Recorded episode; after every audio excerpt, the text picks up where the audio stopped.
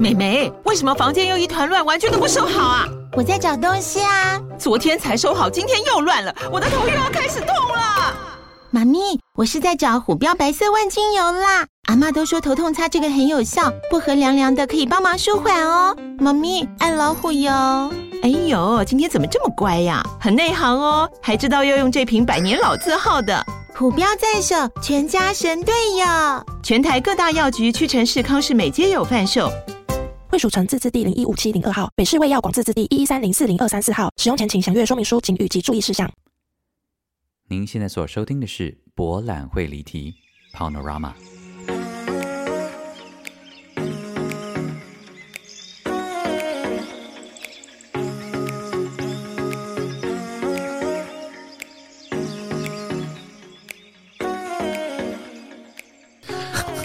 我真的觉得我刚刚警告你们所有的话，林仁忠都没有在听。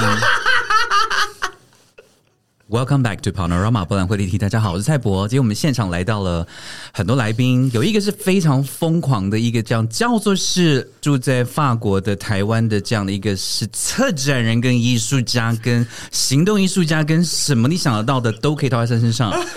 林仁忠，嗨，大家好，我是任忠，好久不见，好久不见啊，真的很久不见，真的超久的，很久。我上次见到你其实是在线上吧？对，如果线上不算的话。哦，实体很久没有啊，就是我们在 Paris 的那个时候，对不对？驻村的时候，好久前，二零一五年，二零前快要十年前了。对，有啦，二零你驻村回，哎，你驻村回来之后，我们都没有再见过吗？没错。哦，fuck，就跟你说，就跟你说，我是很疏离的人吧。来，第二位来宾，据说也是跟我一样疏离，但是气质非常好的谢杰婷。Hello，大家好，我是杰婷。杰婷要跟大家。对啊，因为刚刚那个林彦忠，林彦忠这个人就周移花呀，就是他的 title 就很多啊，你随便讲一个套在他上都是合理的。那杰婷，我们可以怎么样认识你呢？如果我们听众不太不太知道你的背景的话，你你会想要怎么让我们认识你？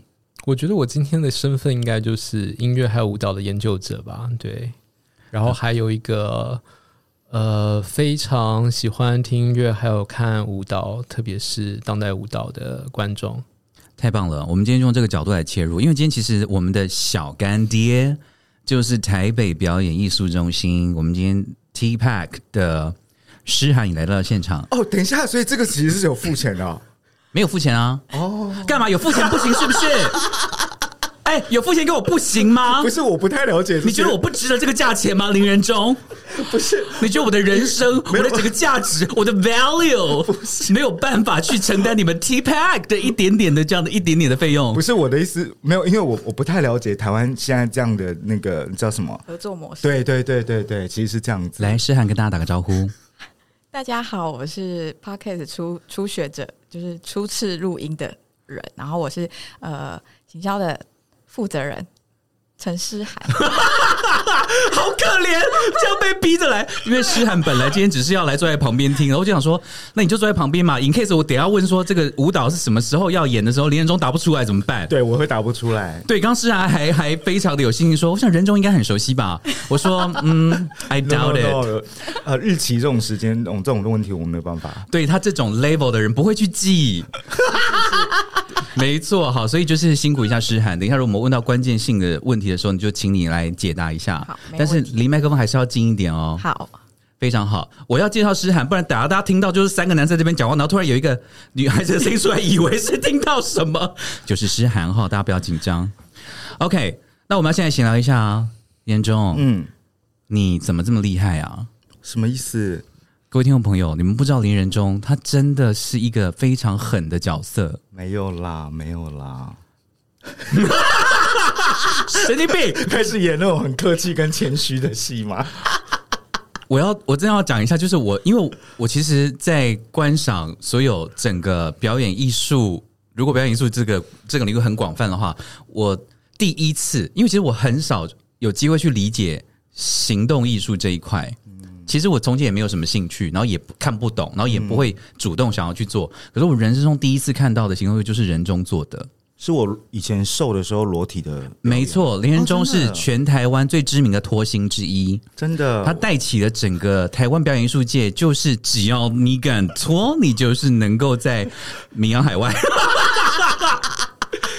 因为我们那个时候在巴黎驻村，对对然后你那时候真的做了一个，就是还蛮屌的啊！你就是全身脱光，然后背蜡烛，我记得，哦，你看了那一个？对对对，OK，然后你就一路从我们住宿地方一路跪跟爬，对对不对？跪爬，你爬到哪里啊？我爬，我我我爬，我我爬了一个街吧，一个 block，嗯，对，爬到那个嗯，因为那一年我们二零一五年二月一到巴黎的时候，其实是呃 j u s t Charlie 那个嗯恐攻事件刚过后不久，哦，对，没错。然后那时候在巴黎西铁艺术村旁边，其实就是犹太大屠杀纪念馆。对所以当时候我们一到的时候，觉得为什么街头巷边都有很多的，就是那呃，当有人拿着枪跟定旗在巡逻的时候，它其实就改变了整个空间的氛围嘛。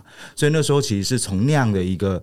呃，角度开始理解我们到底现在身处的巴黎在什么样的一个状况，跟我们居住的那个地点，就是犹太人社群的那个地点，到底是一种什么样的生活感？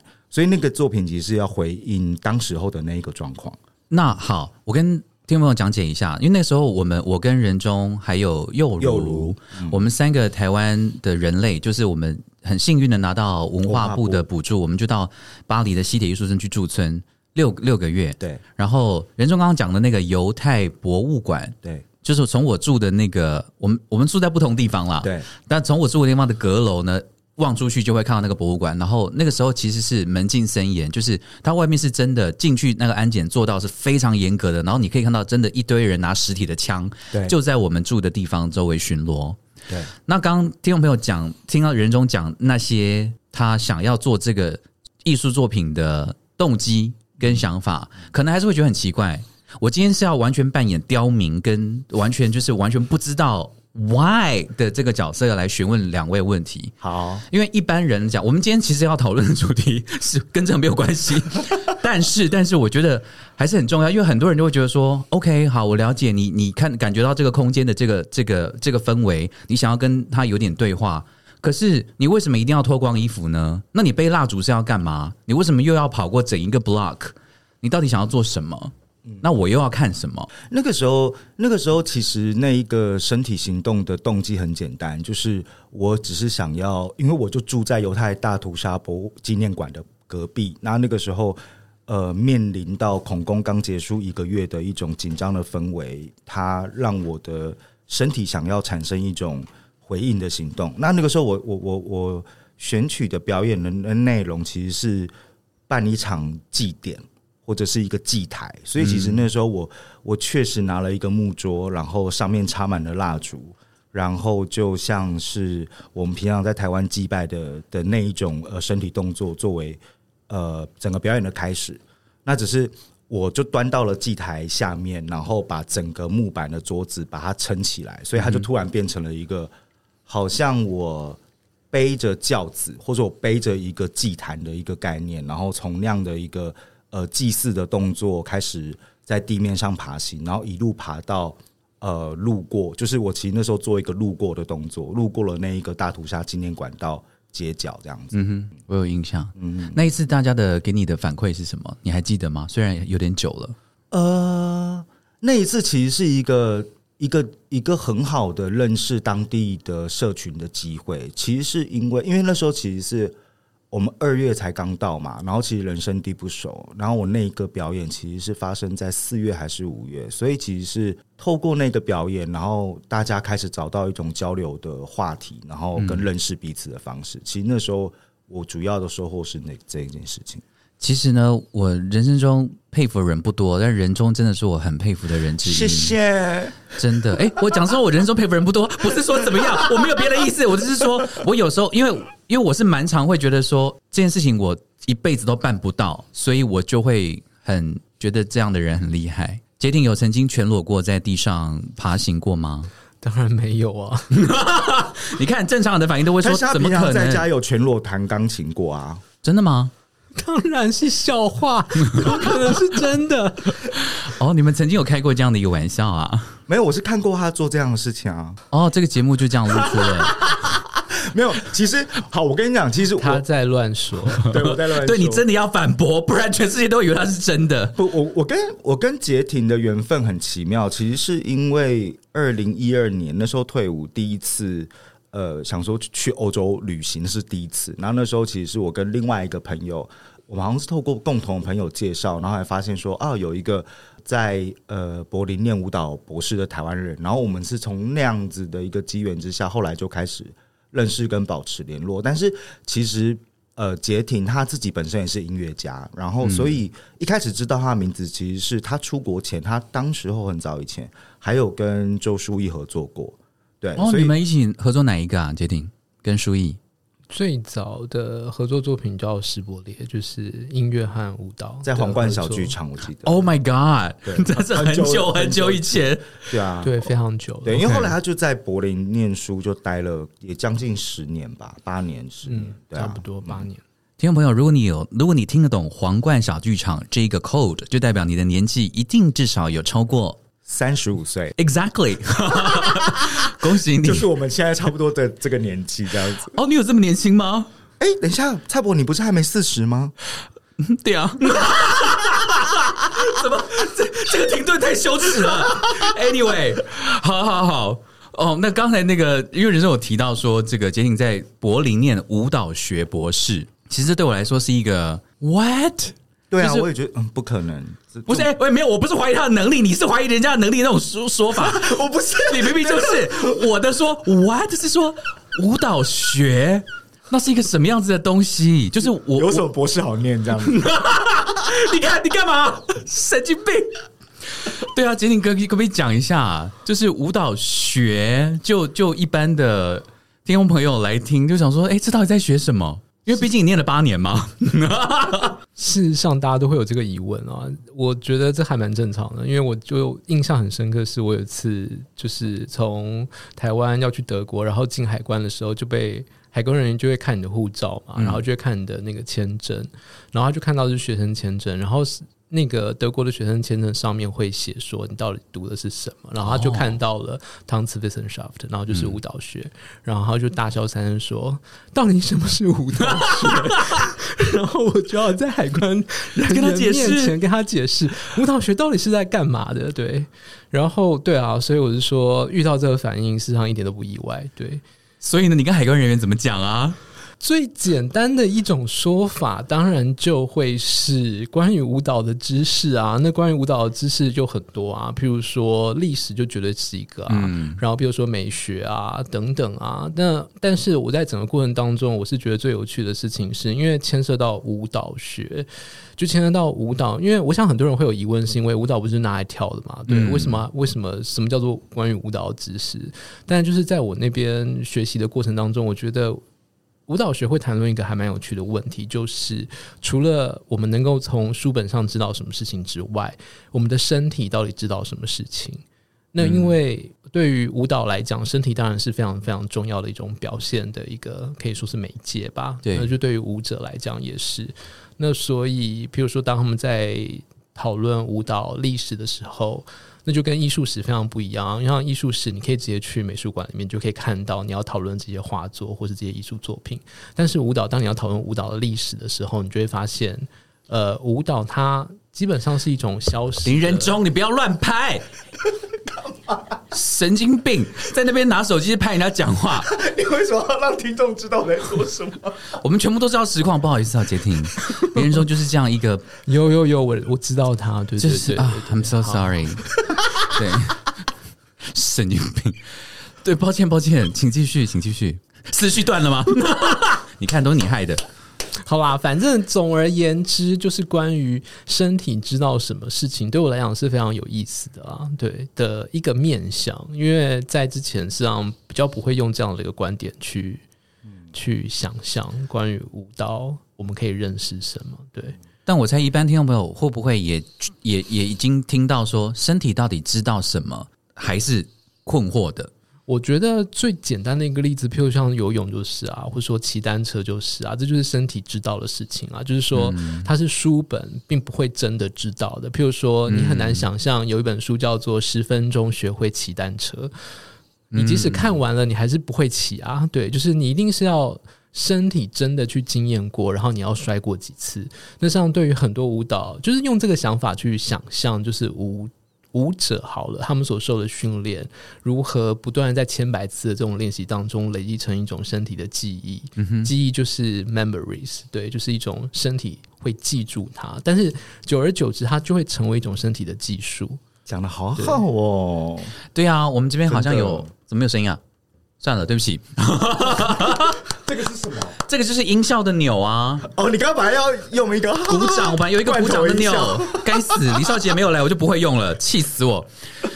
可可是这样对代表说，你修舞蹈学的过程当中，你们也有肢体课吗？我们没有真的肢体课，就是，但是我们会有一些工作坊啊，会有一些简单的工作坊，对，但是我们并没有，因为在德国他们就是分的蛮清楚的，就是所谓的舞蹈学，就是你只要听到后面有 Wissenschaft，就是什么学的，它基本上就是是 Uni，就是是大学的系统，那对他们来讲，你会。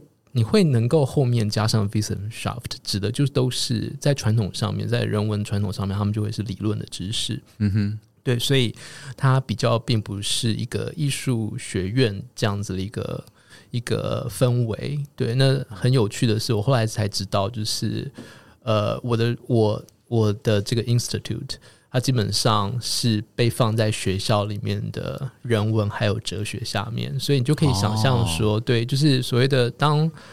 我们在谈舞蹈学的时候，我们身上要读一样是非常大量大量的书，对，还有非常当然还有非常多的讨论，就是那种理论上面的这些讨论，我是觉得是很有趣的。我可以问是哪一间学校吗？呃，柏林自由大学，哦，自由大学。我去过他们图书馆，Who cares？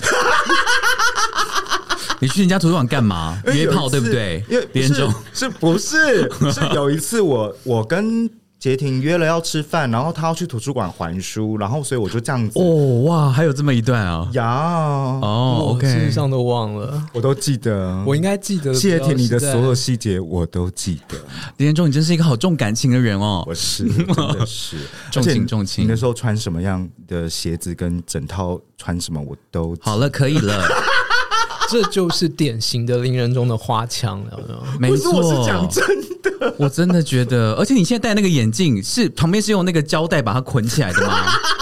哎屁啦，这是我去京都买的，就是就是人家那个很潮的日本设手工眼镜设计师的好眼镜。啦好啦，只有你可以驾驭了，好不好？我知。道啊。OK，你看，OK OK，哎、我刚刚突然想到一件事，你们两个是可以用德文对话，对不对？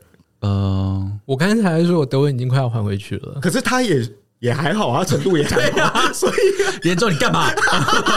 对我程度真的很普通，但我现在正在学德文啦，所以我们要来德文对话一段吗？好啊。不要我想听呢，可以吗来一下嘛。？Get now, get now，什么？嗯，就是打招呼好了。太 Good morning，了，打打招呼很简单啊，就是 hello 啊。我也会哦，Hello，hello。然后呢，V Gates，v Gates 怎么回？是什么？你去过德国那么多次，这句话你不会回？在德国我讲英文啊。的确啊，在柏林不需要会讲德文。OK，我真的要回啊。Es geht mir gut, danke。好厉害哦！来，诗涵鼓掌，诗涵，你今天当我们的罐头音效结果是 Q 诗涵。哎，我们今天小干爹虽然没有没有没有付钱，没有付钱吧？是让，你作证，对，没有，对嘛？哈，我那不是应该要付吗？这样蔡蔡蔡伯工作也很辛苦哎、对啊，连总，你跟那个 T Pad 关系这么好，帮我考 C 姐啦。我不 哇，刚刚就不敢笑出来啊！不是你这个人，不是因为我这样子，好，我可以回去跟同事们讨论一下。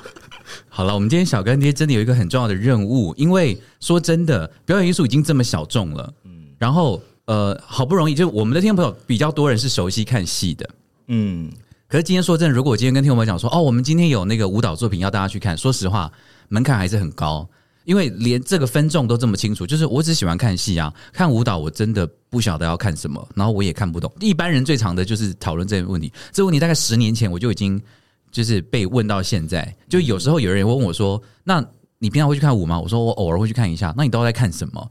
很多人还是会怕看不懂，其实很多人也会觉得怕看戏看不懂。嗯，呃，所以我们今天就要来试着用今天的节目来消弭大家对于看一些所谓的好像会看不懂又很陌生的表演艺术形式，我们要怎么样带大家如果可以的话，带大家入门，然后引起大家的一点点兴趣，或者提供给大家一个不同的观赏的工具或者是视角，可以让家让大家呢有机会可以进到剧场来欣赏舞蹈。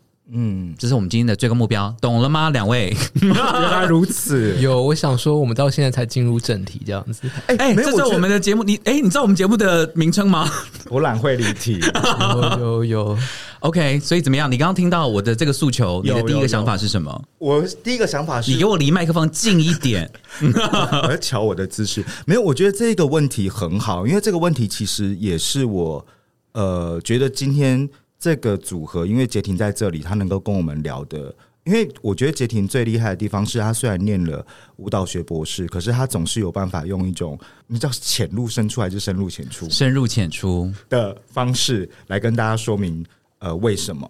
然后其实我跟舞蹈早期的缘分也跟杰婷有一点关系耶，因为我最早的时候其实呃我我在传统的不传统，我的教育背景其实也是戏剧相关的嘛。那其实譬如说。呃，蔡博也知道，我们其实当初都是在剧团的 community 里面认识的，嗯，所以戏剧或者是所谓的文本戏剧，其实比较是好像我们比较熟悉的范围。那后来我其实是因为透过接触了行为艺术或是 life art 之后，再从那个界面里面开始对舞蹈感兴趣。那一开始我在十几年前，譬如说二零一二年之前，在柏林认识杰婷之前，我其实也不看舞。因哦，真的是，其实我、我原本也离舞蹈很远，因为我觉得我看不懂，或者是我没有办法去呃阅读，就是意义是什么，它是不是有特别的意涵？可是我开始对舞蹈感兴趣，其实是有，我记得有一次是我二零一二年开始在。呃，柏林看到一些呃舞蹈作品，那其中的舞蹈作品也包括了呃波赫士夏马兹的作品。当时候我跟杰廷有一个很简短的对话，就是看舞的时候都在看什么。然后我记得我记得那时候杰廷跟我讲说，舞蹈它怎么样让你去思考，或者说我们在看舞的时候，其实是可以看到一个艺术家或是一个编舞者或者是一个动作的研究者，他是怎么样在思考跟研究一种动作也好。然后或者是一个姿势，它背后的意义也好，或者是它这样的一种身体表达，这一个身体动作做出来的时候，它在画面的意义上会让你联想到什么？从这样的一个方式，然后开始进入到对舞蹈的兴趣，我觉得还蛮有意思的。Otherwise，其实看舞的话，也有一种很简单的看法，就是看那些肌肉啊，看那些很美丽的身体啊，刚刚就正要 cue 你讲这个，你就自己讲出来了。我因因为好像大家 平常比较不常看舞的，第一个当然他看的东西就是很直接嘛，我就是看到台上有漂亮的人类们，对，他们的身体、他们的动作，那些东西其实是很生理性的，你看到就会觉得说哇。其实是很性感的。对啊，其实是很好看的，但总不能一直靠这个吧？还是林人中也可以，我都看这个啊，不然要看什么？很好。哎，那杰婷也是都看这个吗？我是觉得舞蹈不同的舞蹈真的，我觉得就就像回应刚刚李仁忠讲的，就是他有不同的看法。我现在是慢慢慢慢摸索出来。那你说美丽的身体，它当然是美丽的身体啊。但是，比如说很多当代的舞蹈家，你会看到有越来越多好像就跟我们一样的人，对他会用很多，反而他故意用很多不一样身形的身体来来说故事。对对对对对。那所以，比如说最早的舞蹈，他们当他们追求的是那种呃身体非常非常非常漂亮的线条的时候，那当然他就会选最符合他们的美学标准的舞者。对，但是即即使是这样子的舞蹈里面，我常常除了身体的这个形式上面的美感之外，另外当然就会是这样子的一个舞蹈，你常常也会发现说，编舞家也会对于整个舞者之间在形式上面、在空间上面的这些布置，嗯，它常常都有非常非常精细的设计。所以，对比如说在看这些舞蹈的时候，我常常也很喜欢数现在到底是几个舞者，三个舞者、四个舞者，嗯然后现在的画面就说他如何从双人舞变成三人舞，然后他如何在这个舞者的这个数量上面一进一出，然后突然就有了对称，你知道什么？或者是、嗯就是这个东西，事实上我觉得它就来自于身体的形式，但是它也可以扩展到空间，它就变成是一种几何上面的乐趣。嗯哼，对，那所以我有时候就在某些编舞家的这个编舞上面作品里面，我实际上有时候会也是会看到，会注意到这个面相，然后就会觉得说，哇，这个设计真的是非常的惊让人惊叹，就是很惊喜的的这样子一个调配，这样。杰婷讲这个，我非常的有感，是因为我在跟那个云门的舞者工作的时候，我有参与过一次《春斗二》的的编编舞，舞，然后，然后那是我编舞的初体验，是以一个剧场的导演来编。然后我记得那个时候发展的过程当中，宗龙都会进来给我一些建议。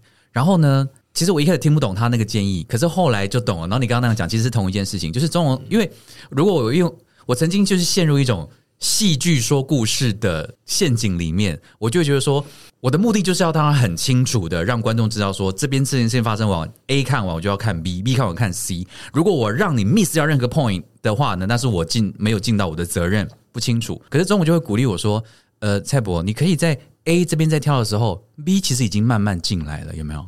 然后 C 其实可以在很远的地方，还不知道他要干嘛。所以 A 快结束的时候，其实 B 已经在做一件事情了，然后 C 其实也已经在那边了。那我那个时候当下第一次听的时候，我当然听不懂，我就觉得，可是这样很不清楚、欸。可是后来呢，就是当你用一个像杰尼刚刚讲的，用一个几何的空间的角度来看这整个 picture 的时候，其实是很有趣的。它它出现的东西，它其实可以很有机，可是又是经过精密的设计而呈现出来的。我那我再分享一个小小的东西啊，就是我我其实第一次开始发现自己喜欢看舞，是因为我觉得我看舞的时候很容易发呆。然后那个发呆的时候，会让我想到我从我看戏或者我做任何事情我都想不到的事，然后这件事情让我很着迷，所以突然去看舞的时候，让我有一种，这其实是我真正能够让我的心灵、让我的脑袋打开一个空间，然后我没有办法预期它会带我去哪里的一个美好的体验，这是我看任何形式都没有办法做到的事情，可是看舞可以。我有同感，就是呃，看戏就是因为阅读的 channel 不一样，嗯，就是说你在看戏剧的时候，你你在理解文本，你现在在想要跟上故事剧情现在发展到哪里等等的那一个 channel，跟你在阅读。呃，当你在看舞的时候，你看身体的变化，你看到现在这个空间里面有什么样的事情正在发生，然后是透过什么样的行动被诉说出来的，那一个理解的频道是不太一样的。可是看舞会不会跟看戏也是有一个进程的？就是像像一开始从来没有进过剧场看过戏的观众朋友，他可能进去他就是先看哦灯光舞舞台好厉害哦好好酷炫，然后演员服装好美哦，然后这演员我很喜欢，哦可能先这样，然后后来他可能开始会去欣赏。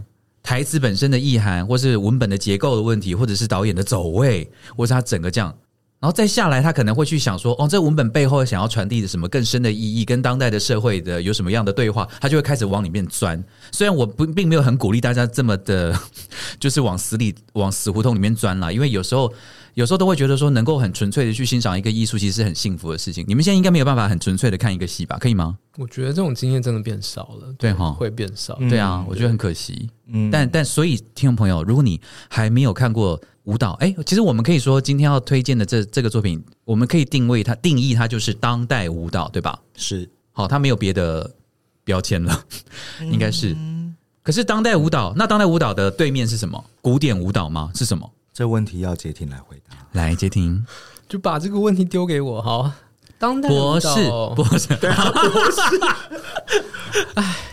真的是应该就是说当代舞蹈结果你就抢过去讲。没有，我可以没有，因为因为我们有专家在这里，我当然要做球给他，但他他似乎还在斟酌他的字眼，我就用我的方式现在先人中最厉害的就是这个，我跟你说哈，因为我这也是从谢婷身上学习的。好，学习什么？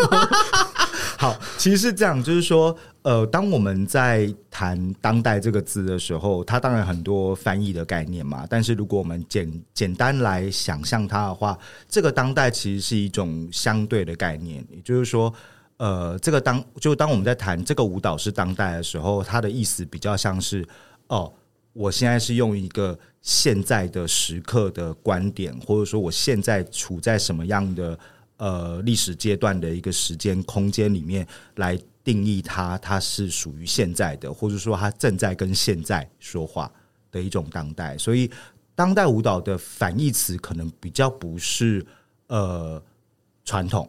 也就是说，这两个概念在这一个表达上面，它比较不是一种因为时间的对立而存在的概念。我这样好像没有解释我来补充一下，我觉得我刚刚会有迟疑，是因为我觉得这是一个很复杂的问题，因为牵涉到名词解释，然后我又不想开始上课，我就老师老师告诉不想要进入这种像是上课模式。我完全了。解，但杰婷，你开始之前呢，给我十秒钟，我觉得我还是要再次称赞一下人中，你为什么有办法讲了两分钟，然后都没讲到重点厉害，可是完全没有回答到问题，我真的好羡慕你们这种人哦。好，来，先杰婷，麻烦。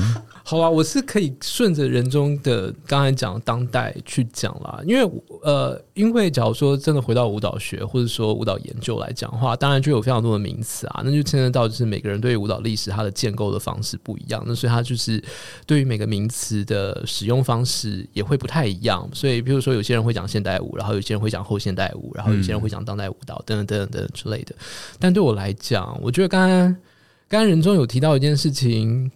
是提到说，譬如说，他可能就不见得只是不不真的只是时间上面的一个对立。嗯那我是觉得这个观点是蛮有趣的，是之前也在读一些文章，就是一些理论家的文章，他们就会提到说，当代真正的当代反而可能就是不合时宜的，它才叫当代。意思就是说，你必须要看穿这个时代。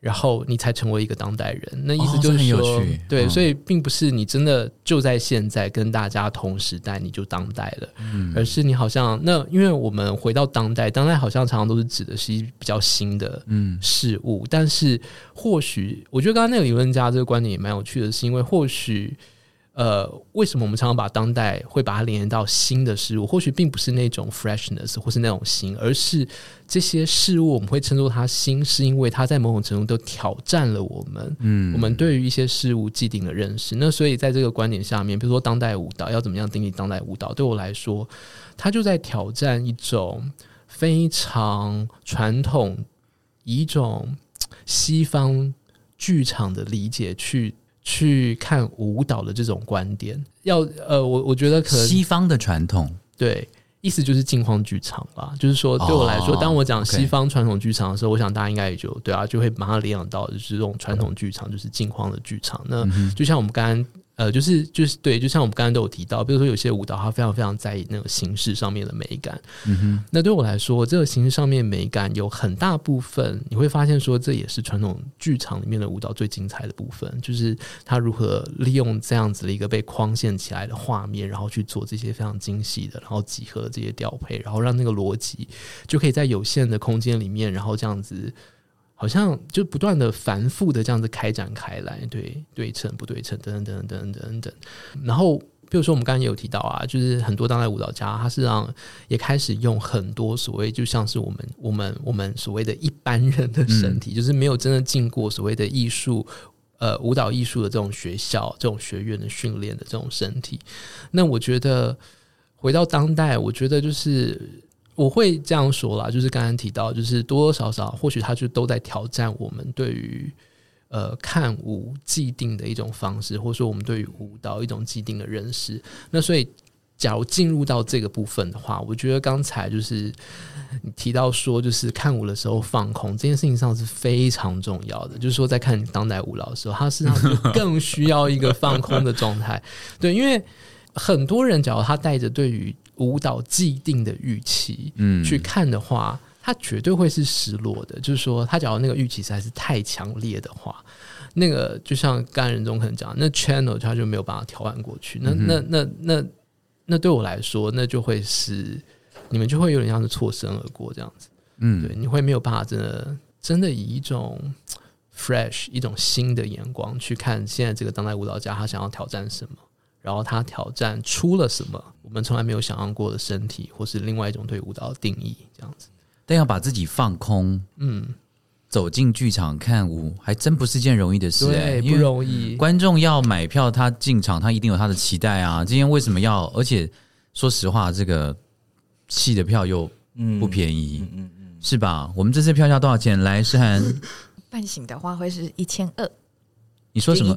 什么东西会是一千二？半醒，其中一个作品，对，哦，半醒，对对对不起，你你父就是没有听过那是什么作品的名字啊？拍谁拍谁，然后他那是那个作品的名字叫做半醒，然后半醒是一千二，然后呢？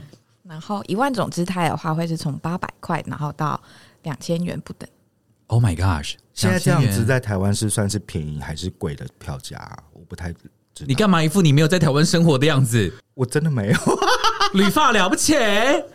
杰婷，你觉得是贵还是？我觉得是偏高啊，对对哈这样的票价确实是偏高。对啊，你去看那个我我与鬼变成家人的故事，跟那是电影不一样啊。我 我是不是讲错什么？你没有讲错什么啊？可是你这个就是一副，我们就是你这样子，你这样怎么说服了听众朋友？好像是这样子达到一个反效果的宣传。对啊，这样大家全部都去看，因为因为听说已经破亿了哈。我与鬼变成家人的，我很想看呢、。你住在台北，你可以看呐、有有，你什么时候？回法国我这次待到三月底啊，三月对，三月底。？Again, I don't care。OK，那我们休息一下，等一下回来呢，要跟大家仔细的来聊一下这次我们的小干爹 T Pack 想要推荐给大家的两出作品《半醒》还有《一万种姿态。姿态》。休息一下，马上回来。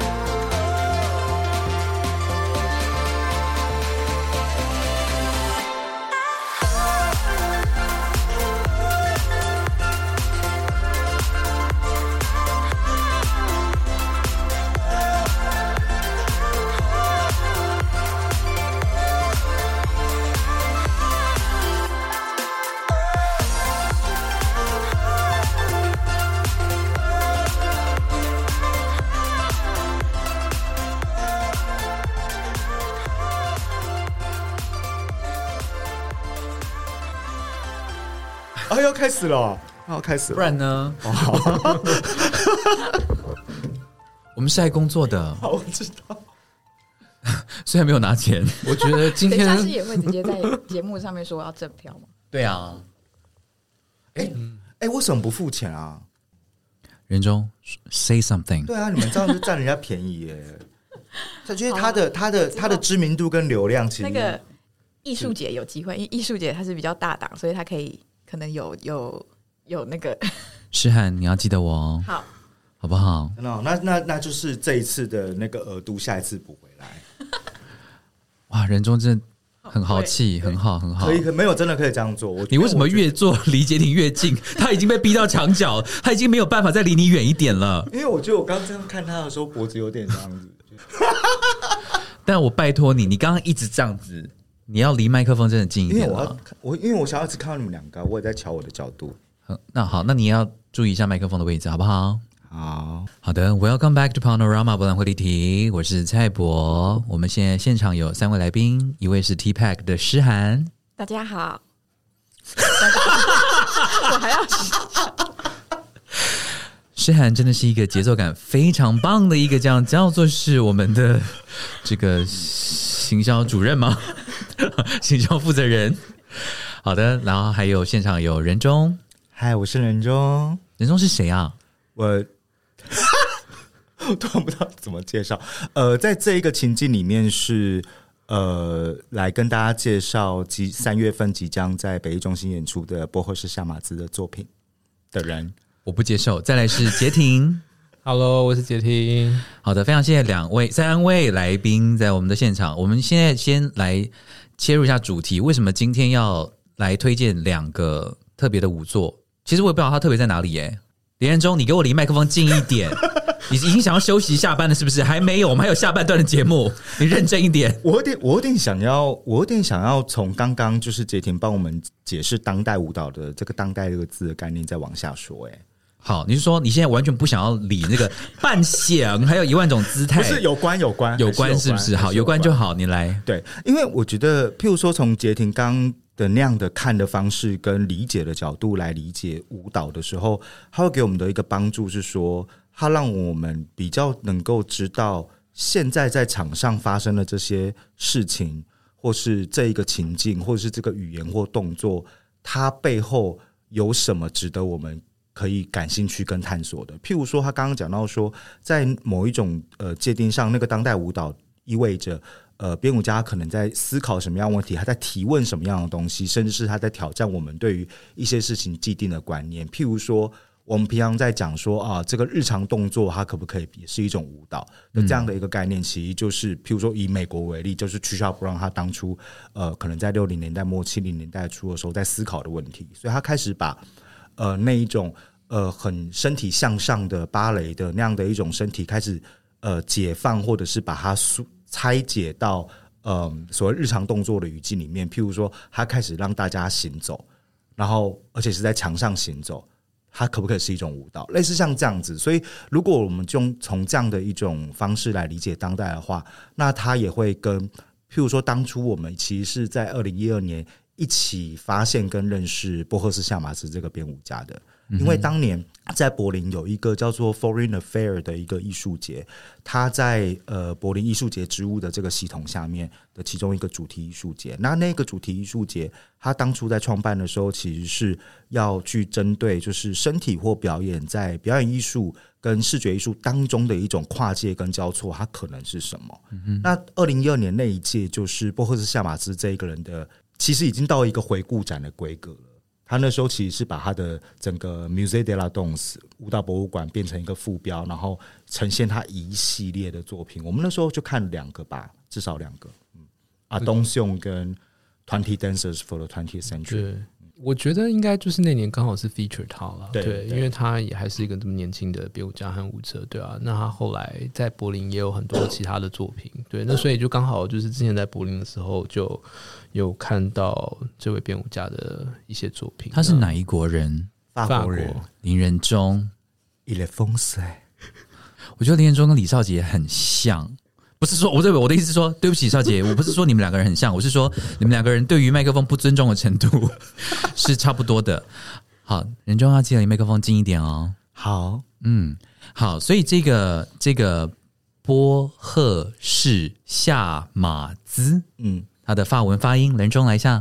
波赫夏马兹，我们这个旅发的策展人艺术家林仁忠为我们正确的发音。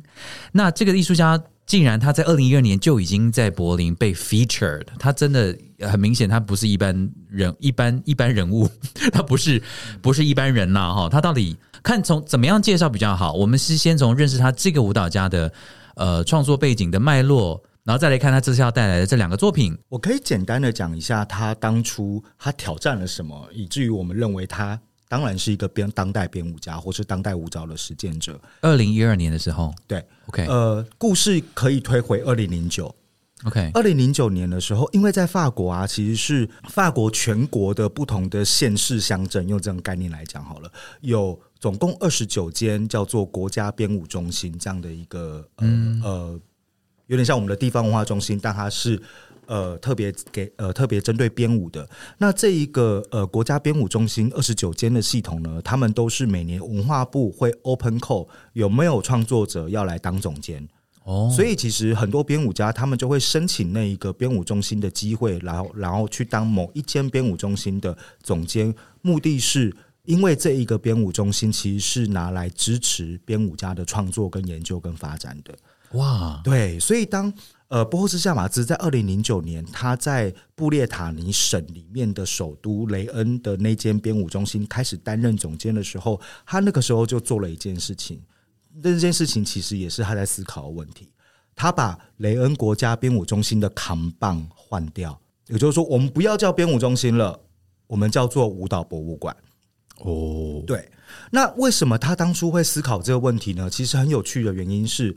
他认为博物馆它是一个欧洲的历史产物嘛，大家就是很想要、很喜欢展示这一些呃各种各样不同的收藏，所以博物馆变成了一个在集结很多历史或者是呃文件或者是很多记忆的空间。不管这个记忆你是从别人的国家掠夺来的，还是从我哪个地方长出来的，但是他发现，在法国什么样的博物馆都有。你甚至也有什么什么样的特别的五金的博物馆，然后或者是工艺的博物馆，什么样都有。可是为什么我们没有舞蹈的博物馆呢？所以当他在问这样的一个题目的时候，他同时在思考的事情是：博物馆它通常作为展示可见的物质性的作品的这件事情，它有办法也同时运用在表演艺术、舞蹈这一种媒体身上吗？因为我们在做表演工作的，我们都知道，呃，很多的所谓文件。或者是硬体的东西，它可能都体现在譬如说，呃，布景道具啦，或者是呃演出的影像记录带啦，或者是服装设计的草稿啦，然后编舞家也许会有舞谱啦，然后呃戏剧家可能会有剧本啦，这一些所谓的文件跟物件。可是除此之外，还有没有别种方式是可以同样可以拿来进行舞蹈的保存，同样可以拿来说舞蹈历史，但是是透过现场。而不是透过一个已经历史呃已经历史化的文件资料，所以在这样的一个前提之下，他在问当代的表演艺术的剧院机构跟当代的美术馆机构怎么样共同来思考这一种所谓朝生暮死的表演艺术，然后以舞蹈为例，所以这个是他在二零零九年的时候就已经呃提出来的。呃，在对于整个生态产业界的一个一个问题，那为了回应这个问题，他也开始用编舞的方式，用他自己做创作的方式，开始去处理呃这些跟历史有关的讨论，跟这种美彩有关的，就是一个人的记忆，它是一种可以被诉说的吗？一个人的记忆还是只能被写成剧本呢？那如果一个人的记忆可用舞蹈跳出来的时候，要怎么跳？类似像这样的问题，所以他就创作了那一个你刚刚讲的什么 twenty。呃，对，一系列，他那时候就做了一系列的呃舞蹈作品。其中一件事，譬如说，呃，有一个美国的，譬如说被大家称为后现代的编舞家，叫做摩斯康宁海。那有一个长期在跟拍他作品的一个摄影师，出了一本摄影集。然后那本摄影集当然就是有一大堆的整本书厚厚的一个精装本，全部都是呃呃康宁汉舞做的剧照。嗯，然后那个时候博伊· m 马斯他就在想，其中一个问题是。舞蹈的剧照作为舞蹈的现场表演的替身吗？或者是一个舞蹈？我们可以从一个舞蹈的剧照里面，怎么样来重新阅读跟想象？舞蹈的现场，它还原他原来可能是怎么跳的，他在说什么事，所以他当初就做了一件作品叫做翻书。然后这件翻书的作品呢，就是有一个翻书者把在呃在舞台的下舞台，就是比较靠近观众的地方，把书这样拿出来，然后有一个 spotlight 就把这一个摄影书就是照亮，然后这个翻书者他就开始从封面。开始翻，嗯，每翻一页都会有一个剧照出现吧，然后舞台上的舞者就把所有的整本书的剧照串成一支舞，哦，类似像这样的方式去去把一种呃被摄影这样的一个媒介给记录下来的舞蹈的呃这些这些极光片语这些很难捕捉的时刻，它怎么样有机会它可以重现出一种。被重新想象跟诠释的舞蹈作品，嗯所以好像是说每一张剧照都是原来这一个作者的不同作品的一部分。但是当这些剧照全部串在一起的时候，我们有机会看到一个呃编舞家他自己脑袋里面的宇宙，他可能是长什么？譬如说，我会发现他好喜欢地板动作，每一张每十张剧照里面有五张都是在地板上，那地板可能意味了什么？所以当我把每一张照片这样串起来，其实有点像那一种。呃，我们在文具店会买到那一种书嘛？嗯，哪一种书就是翻很快，对你翻很快，就有点像这个概念。但是他把不同时期的不同作品的剧照，把它这样子用呃现场表演方式串起来的时候，他就开始引发大家思考这一些我们讲的这一种美材啦，或者是历史啊的问题。所以这是他其当他当初在成立舞蹈博物馆之后的其中一件作品。OK，所以哇，从到现在，然后他二零一二年就被在柏林被 feature，然后。这样，从现在已经到二零二三了。这两个今天要介绍这两个作品，是他的新作吗？还是旧作？非常新，一万种姿态是在疫情之前，二零一七年的时候，呃，在英国曼彻斯特艺术节委托首演的。然后二，然后半醒这件作品呢，有点有趣，就是他在疫情前的最后一件，呃，最后几件新作品就是一万种姿态嘛。嗯，然后疫情后的最新作品解封，因为。在法国的时间感，他们的解封其实是二零二一，OK，对他们二零二一年的五六月就开始陆续解封了，然后他在二零二一年的十一月在里昂国家歌剧院首演了《半醒》这件作品，所以我们刚好把他对疫情前跟疫情对疫情后最后的一种研究跟思考，跟疫情的当下他在思考什么的一种最新的他在他他他关心的事情，我们这次把它介绍进来，OK，那。总不可能，我总不可能要观众，你们要这么狠心，观众两出都要看啊？对啊，其实两出都看会很有趣。呃，决定两出都看过了吗？呃，我在柏林的时候是看到一万种姿态，那聊聊你的呃观感吧。一万种姿态，我觉得他在做的事情就有点回应刚刚任总讲的，就是说舞蹈是一种朝生暮死的艺术嘛，特别是在现代啦，就是我们会认为说舞蹈就是呃，你表演过后它就消失了，对。然后，那我觉得就是在一万种姿态，我觉得可能有些人会觉得说，这好像不那个。或者 s h a m a 在挑战的就是舞者到底能够记多少的动作，然后这好像是一个大家会让人，呃，就是这件事情好像会让让人惊叹这样子。所以它是 literally 一万种姿态吗？它应该不是 literally 对一万种姿态，但是对，但是对啊，就是 conceptually 是指说一万种是非常非常多的。那它它的一个概念，当然就是在讲说它的一个形容吧，就是他自己的介绍里面，他就会提到说这是 shower of gestures，意思就是说想要让大家就是在沉浸在那种你。你一看过去，你完全数不清楚它到底有多少种姿态，然后它同时的在舞台上发生，然后，但是他会这样做。大家事实上，我第一次看这个作品的时候，我印象最深刻的是，我最印象最深刻的是反而是音乐，因为他用的是莫扎特的安魂曲。哦，对，OK，所以大家假如就是对古典音乐有兴趣，就知道莫扎特的安魂曲它是如何的。大家应该可能可以想象，他对舞蹈家。无论是对编舞者或是舞蹈家，就是舞者们是多挑战的一件事情，因为这是一个太庞大的一个曲子了。那安他会选用安魂曲，我觉得很有趣。是读到他自己的介绍，他就会说，他他身上要讲的就是所有的姿态，事实上就是朝生暮死的。对，就是就是所有的姿态就是一瞬即过。对，然后我们有没有可能在这种非常非常大量这种转瞬即逝的这种姿态里面，然后好像去。我不知道哎，感受到一种就是我有点不太会形容。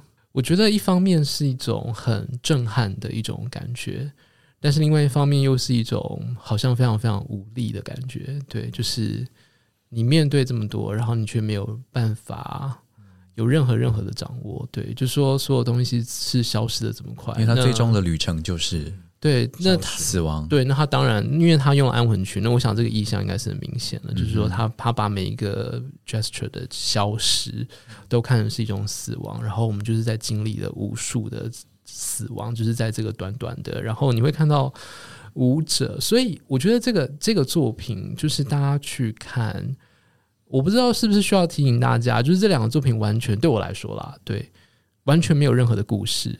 他甚至没有要表达什么一个编舞家内在的一个 idea，或是一种一种感受，或是一种什么？我觉得完全没有。我觉得他就是回到身体上面，就是看身体如何好像奋力的在撑出一个。假如说是在一万种姿态的话，就是你就是看每个舞者在当下那个每个姿态都是非常非常用力的。然后所以。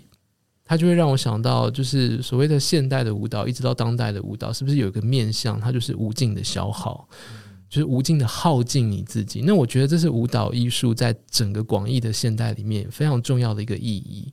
就是大家只要想到，我身上很喜欢举的一个例子，就是像尼金斯基的《春之祭》啦，就是就是只要大家只要假如稍微知道就是舞蹈历史的话，对，那你就知道说《春之祭》最后的那个场景就是一个被选中的少女，她必须要舞蹈致死嘛。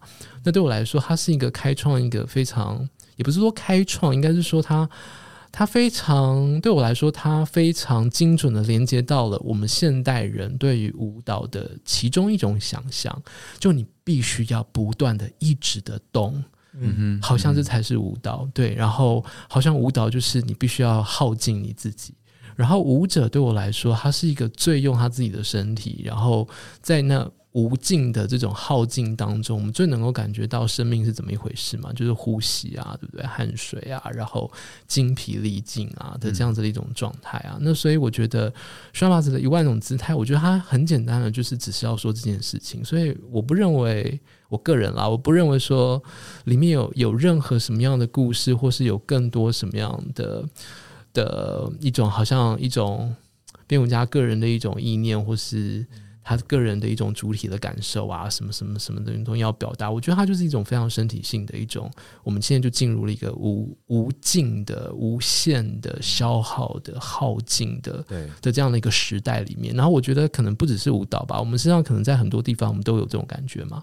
嗯就是所有的消费啊，然后所有的资讯啊，对啊，你看所有这么多的资讯，我们看过我们就忘记了，我们我们我们还会真的记得昨天我们看过，就是在手机上面划过的所有这些讯息吗？我刚刚自己要补充这个，对，就是真的吗？真的，真的，真的，就是我觉得一万种姿态这件事情，它另外一种当代感是，它是这个时代才做得出来的作品。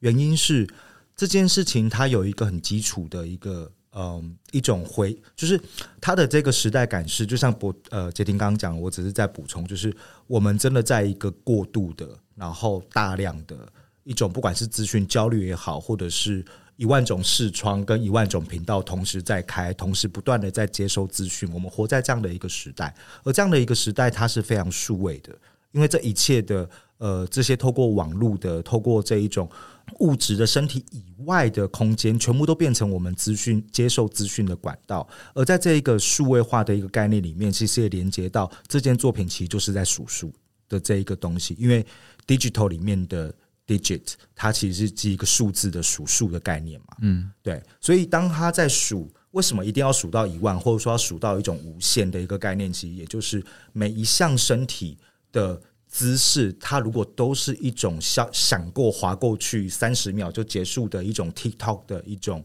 呃，影像资讯的时候，当你有一万种影像资讯同时在你眼前发生，而且是在一个一个现场的舞台下发生的时候，你怎么去面对这件事情？我觉得有另外一件，就是一万种姿态。我觉得有另外一一个面向是，就是我自己个人常常感觉到，这么多的数据、这么多的资讯，还有这么多的影像，常常是会让我们忘记身体的。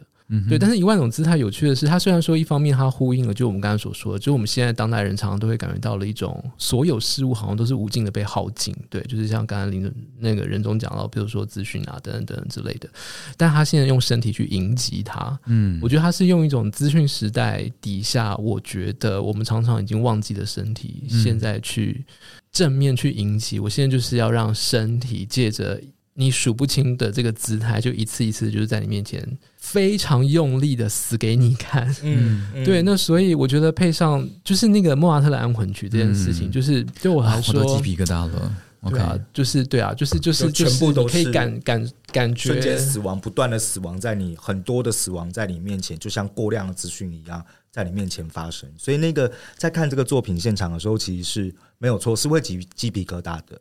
好买。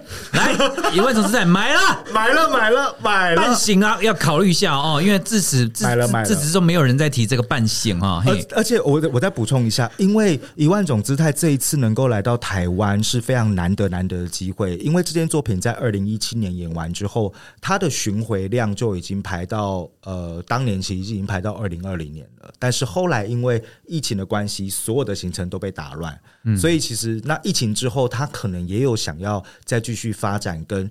呃，研究的别的想法，甚至是他甚至接了一份新的工作，就是他担任皮拉鲍许舞团的新任总监。哦对，所以这件作品呢，有一点像是他在呃近期的一个新作，而他和应该不会再有机会再演出。然后他要即将封箱之前，我们把他请来，而且他是亚洲唯一一站，没有要去别的地方。演完他们就要回去法国继续工作了。Oh my 没 gosh，错，因为一万种姿态，整团舞者是二十五个，再加上技术人员，加上行政，夯不啷当，其实是这一大包的呃 package，它我们敲了很久，才终于把他们来敲到可以来台湾的时间。我比较想知道到底夯不啷当是哪里的话，什么意思？是你自己发明的吗？夯不啷当不台湾？杰廷，你会讲夯不啷当吗？杰廷，你会会讲夯不啷当吗？还是噼里啪啦？杰廷，你评评理，你会讲夯不啷当吗？我真的不知道。诗涵，你会讲夯不啷当吗？Tell me 我还没有用过这个词。exactly，林仁忠，你不要自己创造这些奇怪的名字。但是但是听起来这一万种姿态真的是非看不可了，这么难得的机会，而且是亚洲唯一，所以呢，在台湾的听众朋友，如果你是海外的听众朋友，I'm sorry，哎，如果你是住在法国的听众朋友，你可不可以听得到？你会有机会看到在法国的话，应该不会在这个作品不会再演出了。？I'm sorry，谁知你不在台湾？呀 所以呢，在台湾的听呃听众朋友呢，一定要把握这个机会。呃，我觉得半醒已经没有人要看了，所以我们就先不要理他。诗涵在旁边发抖。但一万种姿态，我们先抢救一万种姿态这个这个票房哦。我们今天不要啦，半醒好可怜啊！半醒在干嘛？好，如果你给我他扳回颓势。对对对半醒，Who cares？Yeah, why? That this is also why 为什么我们这次要两件作品一起呈现？因为我们刚刚讲那个当代或时代感，其实可以从这两件作品一起演出，看到一个很强烈的对比跟辩证。也就是说，如果一万种姿态是二十五个舞者满台的，然后莫扎特的安魂曲也非常的饱满的，然后在你的面前有大量的身体的资讯记忆，怎么样稍纵即逝的一种呃超级大丧礼的话，那么一呃，那么半醒其实是整个时代在历经疫情这种最扭曲、这种整个世界的生态、游戏规则、秩序被 turn upside down 之后，包括一直在家的他在家里被隔离的一个人的时候，他怎么样再重新思考身体跟这个世界、跟这些空间、跟这些资讯的关系？所以那是他的独舞吗是独舞，？Oh my god！而且这件作品呢，我们这次把它趁机邀来，我也必须说，亚洲唯一一站这件作品在欧洲接下来也不太可能再演了，你那个亚洲唯一站已经用过了啊。所以不能继续用，是不是？对啊，麻烦想新的广告台词好不好？对啊，就是因为因为呃，半醒其实是他在疫情的期间，大家在家里面，然后很面对生离死别，面对病毒，面对这些未知，然后编舞家特别是呃，或是舞蹈舞蹈工作者，他们特别是呃一群身体特别敏感的的人，对湿度、对于气氛、对于呃空间、对于对于现在的呃呃身边发生什么事的一种呃敏感度很高的一群人，而不会是在这样的一个状态之下，他在思考一个人的舞蹈是什么。我如果要为自己跳舞，为自己的这一种朝生暮死的生离死别的的一种状况，然后一个人被关在家里，然后跟外界外界隔绝的这样的一个状况的时候，一个人要跳舞跳给谁看？一个人跳舞要跳什么样的舞？回应一下，就是任总讲的好了，就是半醒对我来讲，就我觉得任总刚才讲的，当然就是整个大环境嘛，就是过去疫情，就是大家都受到非常多的影响，然后当然有非常非常多的生离死别啊，对啊，就是说这整个世界好像变得非常的动荡，然后我们就又必须要好像呃被关在家里面这样子，因为疫情。但是我在看半醒的时候，我的感觉反而是，我觉得 Boys Shamas 他在半醒里面，他反而是以一种非常游戏的那种感觉，就是说，因为他叫半醒，但是我看了一下，我觉得他实际上并不是早上半醒，而是他睡觉前半睡，就是他他正要睡，就是说那个那个那个那个标题的名字，事实上比较是你正要入睡前的那段时间，OK，所以并不是你正要从床上起来，而是你正要进入睡眠睡眠，然后嗯你正可能就是正正要进入夜梦。对，但是但是我觉得有趣的事情是，我觉得 Boris Shamas 的半醒，我在看的时候，我觉得我第一个想到的反而是一种。就对我来说，他就是大家也不要就是抱着说他要表达什么，然后什么故事什么的。他我觉得他没有，我觉得他就只是在，因为我觉得你今天一直在给听众朋友打这个针，真的对啊，就是啊，不要用想要了解不要用要了解叙事逻辑的对对对，方式去不要用叙事逻，完全不能用。我觉得这两支舞完全，我不知道大家假如用叙事逻辑看，说不定你可以看到一些新的叙事在里面，说不定是我没有注意到啊。但是就我个人来讲，我觉得你不能去，至少就我我在看的时候，我享受他的方式，并不是我一直去追问说他的故事是什么，嗯他想要表达什么，然后甚至从头到尾，甚至不会有任何，即使把故事抽掉，我觉得甚至也不会有任何所谓的那种起承转合，好像我们期待有一个。好像比如说音乐上面的呃快板、慢板、快板的这种节奏，或是我们一般所熟悉的一种剧场表演，应该要有一种节奏感。我觉得大家都需要先把这个东西抛抛抛掉啊！我个人是这样认为。OK，那我是觉得半醒，我觉得他要做的事情是很有趣的是，他是入睡前的那一小段时刻，就说这个这个标题的这个名字。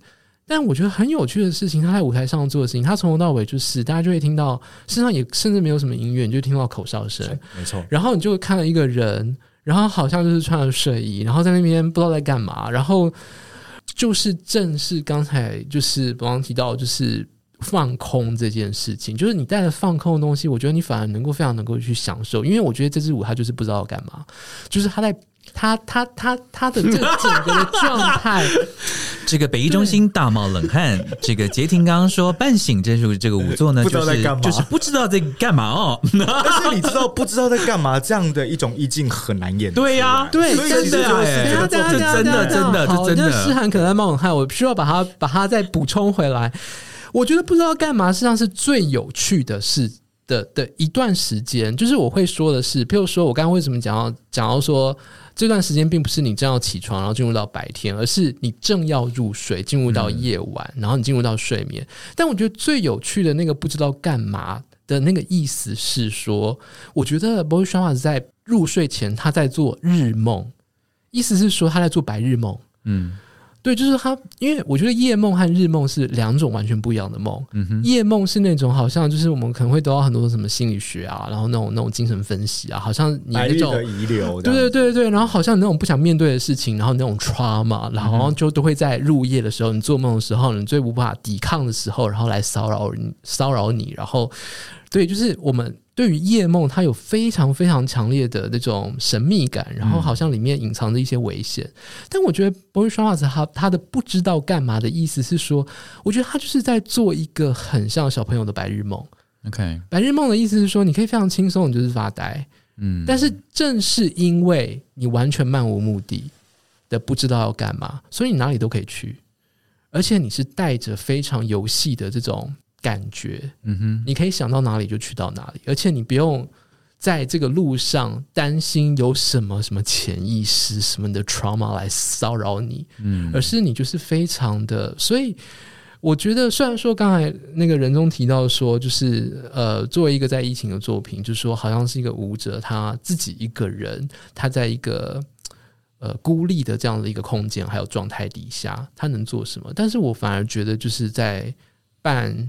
半醒，对吧、他说他是事实上也是半睡嘛，就是是。他准备要入睡，就是半醒的这作品里面，我觉得我看到的东西是，我觉得那个不知道干嘛，反而是最有意思的，就是说它是一种游戏性的，是。所以你就是要跟着他去。所以他真的就是东摸西摸啊，就是你只要真的 在舞台上面，你就会觉得说他一下到这里，一下到那里，然后你也不知道他在干嘛。对，就是你不知道为什么他要到那里的地方，然后，然后，然后大家要想象，从头到尾就是口哨，嗯，他自己吹口空台。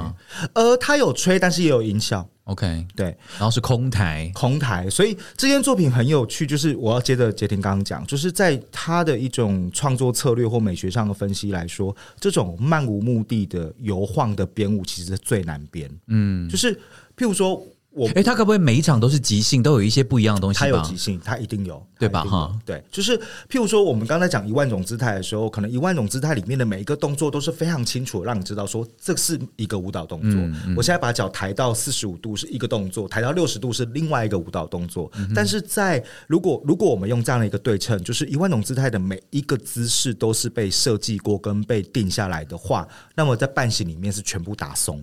嗯，所以我们也很难得的可以看到，就是夏马兹他现在五十出头岁的一种身体的呃历练过的身体，他自己来诠释这支独舞的时候，那样的一个舞者的松感，然后跟他要怎么样在。在一种松紧之间、睡醒之间去拿捏一种身体的摇晃感，要怎么做？这个其实是非常好看的一件事情，而且也很这个表演的难度其实蛮高的。但我、嗯而且我一直觉得，虽然说就是岁数，但是但是就刚刚人中提到岁数，但是我一直觉得双老师的作品，从我第一次看，就是他的编舞还有他的身体，特别可能是他舞蹈的气质吗？就假如说我们刚才提到说一有没有特定一种身体技术的话，嗯我觉得双马子的编舞和他自己的身体是非常年轻的。就是说，那它是一种 freshness，它是一种年轻的气息。是对我个人是这样觉得。好，所以这两个作品的风格非常的迥异。各位听友可以今天听呃我们的来宾分析之后呢，去稍微去分析一下自己的心理跟生理的状态，然后选择一个适合你看的舞作，对吧？不然诗涵，你要我们一个人这样哈，一千二再加多少？八百加两千啊哈。是一个月赚多少？哎，是不是有套票啊？有有哦，我们有套票，两个套票一起买的话，会有八五折的优惠。才八五哦，那那那 可不可以就是透过这个博览会离题的观听众朋友，还可以有更多优惠啊？诗涵已经在旁边咬舌自尽。哎、其实半醒，我们当初在翻这个题目的时候，因为都两个都是我翻的，然后我半醒这个题目，我真的犹豫超久，不然你本来要翻，我连梦醒时分都考虑过，我没有跟你开玩笑，我可以把我的 email 记录调出来给你看。就是我，我当初就是因为这个字 “so man” 呢，在法文里面真的就是有太多意思了。它甚至连就是制服中，我们我们在节气里面不是有个叫春至吗？对，那个至也是这个意思，然后打盹打瞌睡也是这个意思，然后这种入睡前还没有完全还没还没有完全进入深层睡眠也是这个意思，所以那时候就是好难翻哦。然后又觉得梦醒时分太搞，梦醒时分太搞笑了，然后半睡半醒又好无聊，所以最后就是在，但是又觉得“半”这个字不错，所以后来决定叫半醒。如果是这个捷径来翻的话，你会翻什么呢？我觉得半醒的半当然很好，但是因为第一次你只要只看到半醒，真的会让人觉得好像是早上很不情愿的要要醒过来半醒，对对对，嗯半醒，所以我刚刚就必须要说，就像刚刚任总讲的那个任总讲的，就是说他有那种恍惚的，对不对？对然后准备要对，就是好像不是很清楚的，对的这种状态，恍惚啦、漫游啦这些字我们都考虑过。对啊，或者是就是另外一个就是入睡前嘛，就是你已经模模糊糊的想要睡了，对。我们连梦游这个字都想过啊，但是都觉得好难哦。然后谭咏麟的歌你们也想过了，对啊，都都想过，都想过了，好吧？欢迎大家来看《入睡中》跟入睡前。Anything 半睡，半睡。半睡，好不好？哎，我觉得这个其实我觉得蛮真的会吸引到两种不同族群的听众朋友，嗯，来看这个作品。今天我们的小干爹呢，也是要来帮我们呃听众朋友呢，我们有赠票的活动，对，呃，收听 收听的诗涵要热情点哦，哈，我们这个 我们的听众朋友，我们讲的这么的辛苦 跟用力，开玩笑。我是你的冷静实在是太完美了。好，来，没关系，不好意思打断你，你说，你说，好，我们有就是半醒跟一万种的票券可以就是送给听众朋友，嗯，然后再请大家多多帮我们分享出去，然后赠票活动的游戏规则对，我觉得，哎、任中想一个，我们怎么样把这个票送出去？嗯，是不是只要你的粉丝就可以啦？所以你现在是说，等一下我们要送几张？呃，半醒的话是六张，哦，一万种姿态六张，所以我们一共有十二张。然后任中，你刚刚说是不是我的粉丝就可以送？也就是说，我人生中的粉丝就是只有十二个人。你是这样在看我的？你是这样在看我的？人中是这个意思？我不是这个意思，我的是说门槛条件上面是只要是你的粉丝就可以有机会来获得。没有，他不一定要是我的粉丝，只要他不小心听到，因为搞不好是你的粉丝，搞不好是你的粉丝啊。我现在是指对面两个人可，是我们没有粉丝啊，你们我没有截听就更不要说啦。好，我同意，我同意，我没有要，我没有要抗辩，对，我觉得不用这样，赶快两位想一下，我们可以怎么样？就是我们可以怎么样来筛选出幸运的十二位？哎，不是十二位，因为我们各送六张嘛，对，所以哎，所以可能可以以可以一组，哦，我们要这么这么爽啦哈，我们就送六个人啊，他一个人独拿两张，他可以看哇，好爽、哦！半醒，他也可以看一万种姿态。好厉害哦！对啊，然后如果他实在是很想睡，可以把半醒的票送给他的妈妈或是爸爸之类的，就送给他的 friend，嗯好不好？所以我们就六个人，这六个人我们怎么筛选？所以通常赠票活动是他们要回回答什么问题？我上一次的赠票活动其实对听众朋友很好，因为我前前次的前前次的活动呢，要听众朋友回答很难的问题，我我就觉得很对不起他们，所以我上一次很很简单，我上一次就是说，你们就直接分享 Facebook 就是粉丝专业的 post，然后写加一还是加二。就是你要一张还是两张，这样就好了。上次是走很仁慈的路线，所以我觉得这次可以再刁难大家一点。那呃，哎，请问一下，北艺中心你们的你们在用的社群媒体，你们是用 Facebook 还是 Instagram 比较多啊？Facebook 啊，可是 Facebook 年龄层都比较大、欸，你们没有想要接触比较年轻的 IG 的族群吗？没有，我的听众朋友都还是用 Facebook。I'm sorry，对吧？各位亲爱的，亲爱的，你们还是用 Facebook 比较多吧？对啊，OK，所以还是可以 stay 在 Facebook。那就是呃，分享我们这这一集的呃资讯露出当的贴文的对的贴文贴文，然后需要讲什么吗？需要干嘛吗？你要设一个门槛给我们吗？这个门槛都是林仁忠想的，不是我哈，各位听众朋友。就是呃，蔡博为什么推荐这个作品？这样子，哎，或者说或者 我从头到尾这个节目都没有讲到这个、啊，好啦，那就那就那那就那就哦，真的好难想，我不会想这种梗的东西哎。快点，诗涵，这是你的工作。还是就是分享这则贴文，嗯，然后回答说，呃，听了大家就是听了任中跟杰婷老师的分享之后，呃，为什么会想要进来看这两个节目呢？好难哦，这个很难吗？哦啊，这样好了，因为我我们今天最大的目的其实就是希望没有看过舞蹈，或是说还在那边愁犹疑啊、踌躇啊，不想说哦，我为什么要进剧场看舞蹈或当代舞蹈的听众朋友嘛，所以他总可以告诉我们一个理由是 OK，为什么我决定要进去看了，对吧？可以好不好？我们就请你告诉我们这个，你就要分享我们 Facebook 的贴文，然后 give us a good reason。就是只是很很就是写很轻松的写下你为什么想看。对啊，不要给我学术学术学术论文，不要给我学术论文哦，学术论文，好不好？？没有要看，你就是一句很简单的话也很 OK。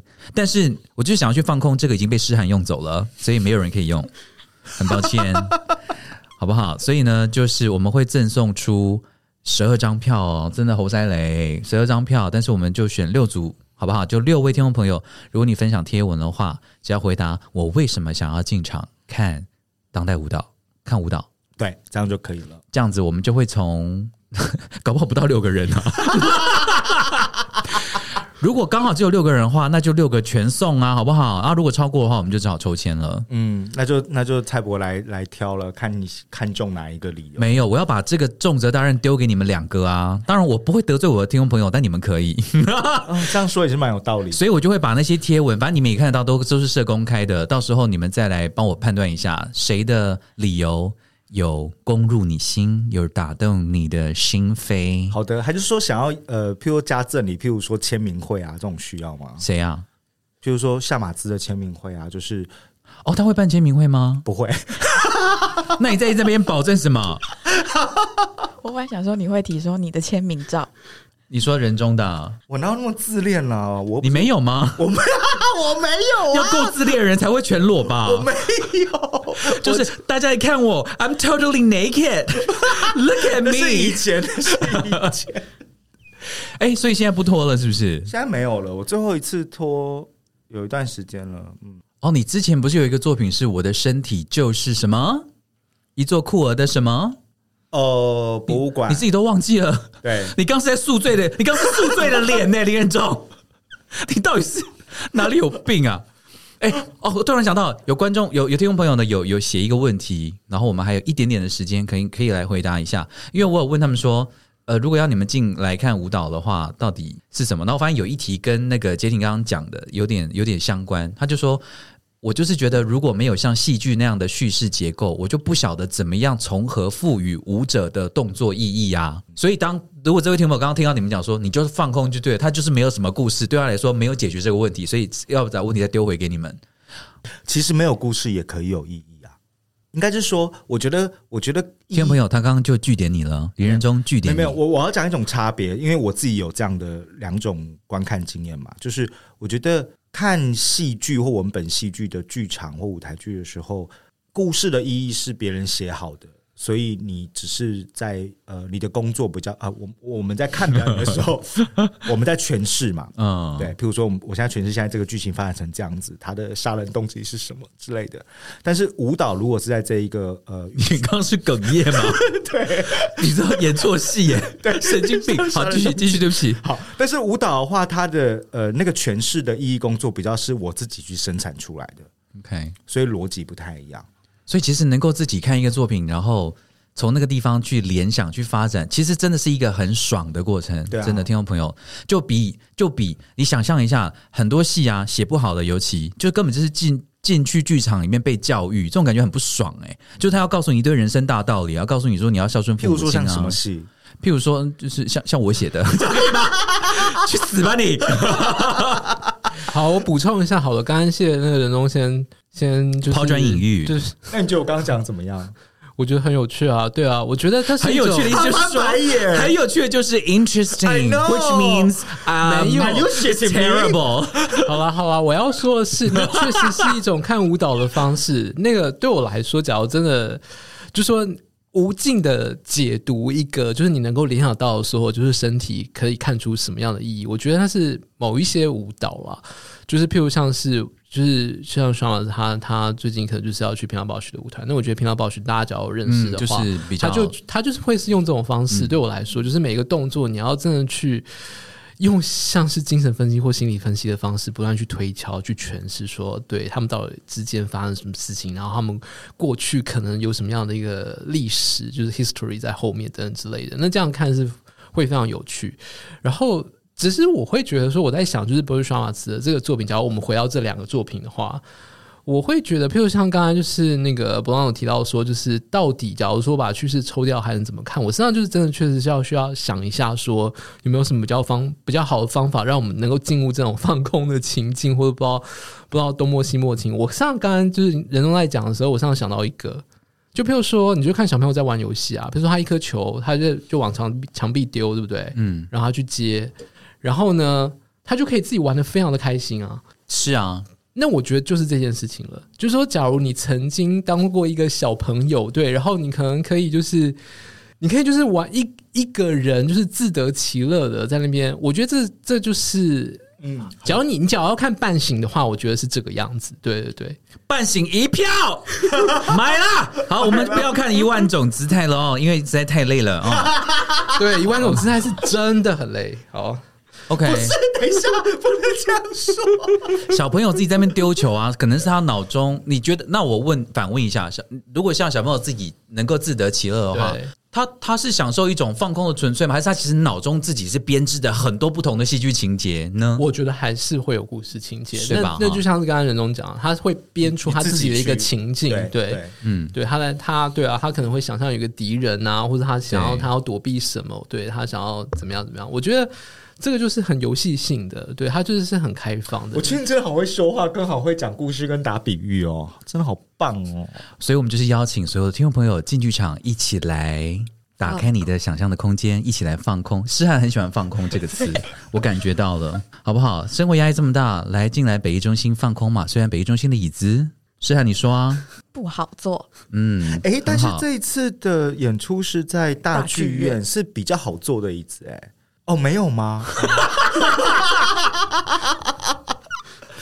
不是，因为我自己做过北，院中你有去过吗？有有有，我我我去年八月在台湾看北中心开幕一，你屁股的这个肌肉哦，还有那个敏感的这个东西，到底是怎么判断这个椅子的？所以是另是球剧场比较难做啊，因为我屁股比较大，然后球剧场的椅子比较小，不是吗？好，请排名。你现在告诉我，蓝盒子、大剧场、球剧场椅子好做到难做的的这个排行榜，最难做的是最难做是球，再来然后呃大，然后蓝盒子是还 OK，哦，所以对你来说，蓝盒子是最舒服的。对，来，诗涵来，最好做的是是谁的手机一直在响呢？哦，是诗涵的。哎呦，为什么不是我？好想要骂对面两个人哦。来，诗涵觉得是怎么样？最好做的是什么？最好做好像是以我的话会是蓝盒子大剧院球剧场。哦，所以跟人中是一模一样的耶。因为蓝盒子我觉得最好做的原因是因为它没有那个呃叫什么扶手，哦扶手，因为我身形比较大，然后有扶手，我就会觉得我整个身体很 K，所以蓝盒子对我来讲好做是在这。可是啊、没有。那接近，你的排行呢？我也是啊，我喜欢没有扶手的。可是你们不会觉得大剧院的那个椅子，就是就是要去相亲的、啊，就是你去那边就是注定要跟旁边人谈恋爱的、啊，因为你坐下来的话，你的手你跟旁边人是 share 那个放手的那个位置，哎，那到底谁要放？你放我放，两个人粘在一起哦放一半呢、对啊，但是不是这样？诗涵，可是大家不用担心，因为可能票房没那么好，不会坐满的话，你你旁边不一定会有人啊。谢谢 T 派来我们这样的一个节目哦，来。所以说，你其实很有机会是可以自己一个人看半醒哦。对啊哎，半醒一个人独舞也在大剧院啊，对啊，所以那个张力很大，哇，好厉害哦，很厉害，而且是全空哦，空台。这也太大胆了吧！光是这个勇气就值得去看我跟你讲我。们我们这次做，而且因为我跟你说，我会想，因为当初我们在哎，等一下，任中，嗯。不是为了省钱吧？不要唬我们台湾的观众朋友哦。不是不是，他当初因为我是特别坐火车从巴黎去里昂看他首演的，他世界首演在里昂的时候，就是在跟北艺中心一样 size 的大剧院，这么大空台，全空。是因为他没有钱吗？不是那些作品很贵，哦，是有好几间剧院一起共制的。所以我们是重金礼聘来到我们 T Pack，嗯能够带给我们。所以最重要的那个日期来了，几月几号？半醒的话会是从三月十四号到三月十五号的晚上七点半演出，所以是三场那呃十四到十五，哦，两场三月十四到十五连两场，只有两场，然后这是半醒，半醒只有两场哎、因为我们必须要把《半醒》跟《一万种姿态》这两个演出同时在一周里面呈现掉，然后他就要赶回去法国工作了。哦，一万种姿态就是三月十七号跟三月十八号的晚上七点半，星期五、星期六，也是两场。对，就是同周，然后一次 Oh my god！所以呢，那这个两个节目全全台湾就只有 T Pack 可以看得到，而且就只有演四场，对，只有在那一周，星期二、三跟星期五六。还不赶快来享受旁边没有人坐的这样的一个大剧院，好不好？我祝福大家，就是如果真的要跟大剧院就是挤来挤去的话，旁边的人都是很帅或是很美，嗯，有喷香水的，好不好？我个人真的蛮怕，我这手就只好困在那里。所以你有你是有跟别人 share 过的经验，你才会觉得很很就是很 fuzzy 这样子。可是因为朋旁边不都会是自己的朋友吗？没有，我没有。哎、s o sad。你知道我们都是没有朋友的人，你这样羞辱到我们这些林人，中嗯，你为什么用一种鄙视的方式看我？不是。啊我真的没有朋友啊！主持人现在想主持人在翻白眼，我对真的觉得你有病，我觉得你有病。好的，我们真的不晓得，因为我我们好了，我希望今天这样子请到来宾来聊一下，可以稍微大让大家用一个不一样的角度鼓励大家啦，能够呃进剧场来看一下自己平常不太习惯看的，因为我相信我们的听众朋友平常真的看戏比较多。那个看戏比较多的话，就真的会比较习惯用一个可能比较叙事的结构啦，想要听一个故事啊，想要听一个完整的起承转合啊，那这样可不可以这样来欣赏舞呢？有些舞是可以的，但今天推荐给大家这两个，请大家放放空，然后呢，带着小朋友玩乐的心态进来，享受一下自己在脑中创作诠释的这样一个很棒、很独特的过程。希望能够在剧场见到大家。再讲一次，要分享贴文设公开，然后要回答。想要看当代舞蹈的原因，你可以忽略“当代”这两个字，因为 nobody cares。为什么想要进来看舞呢？OK，告诉我们，然后仁中跟杰婷呢就会选出六位听众朋友。好的，今天非常的谢谢三位特别来宾诗涵、谢谢大家，仁中，谢谢。还有杰婷，谢谢。谢谢蔡 Panorama，波不客气，谢谢 Panorama，See you next time，bye。拜拜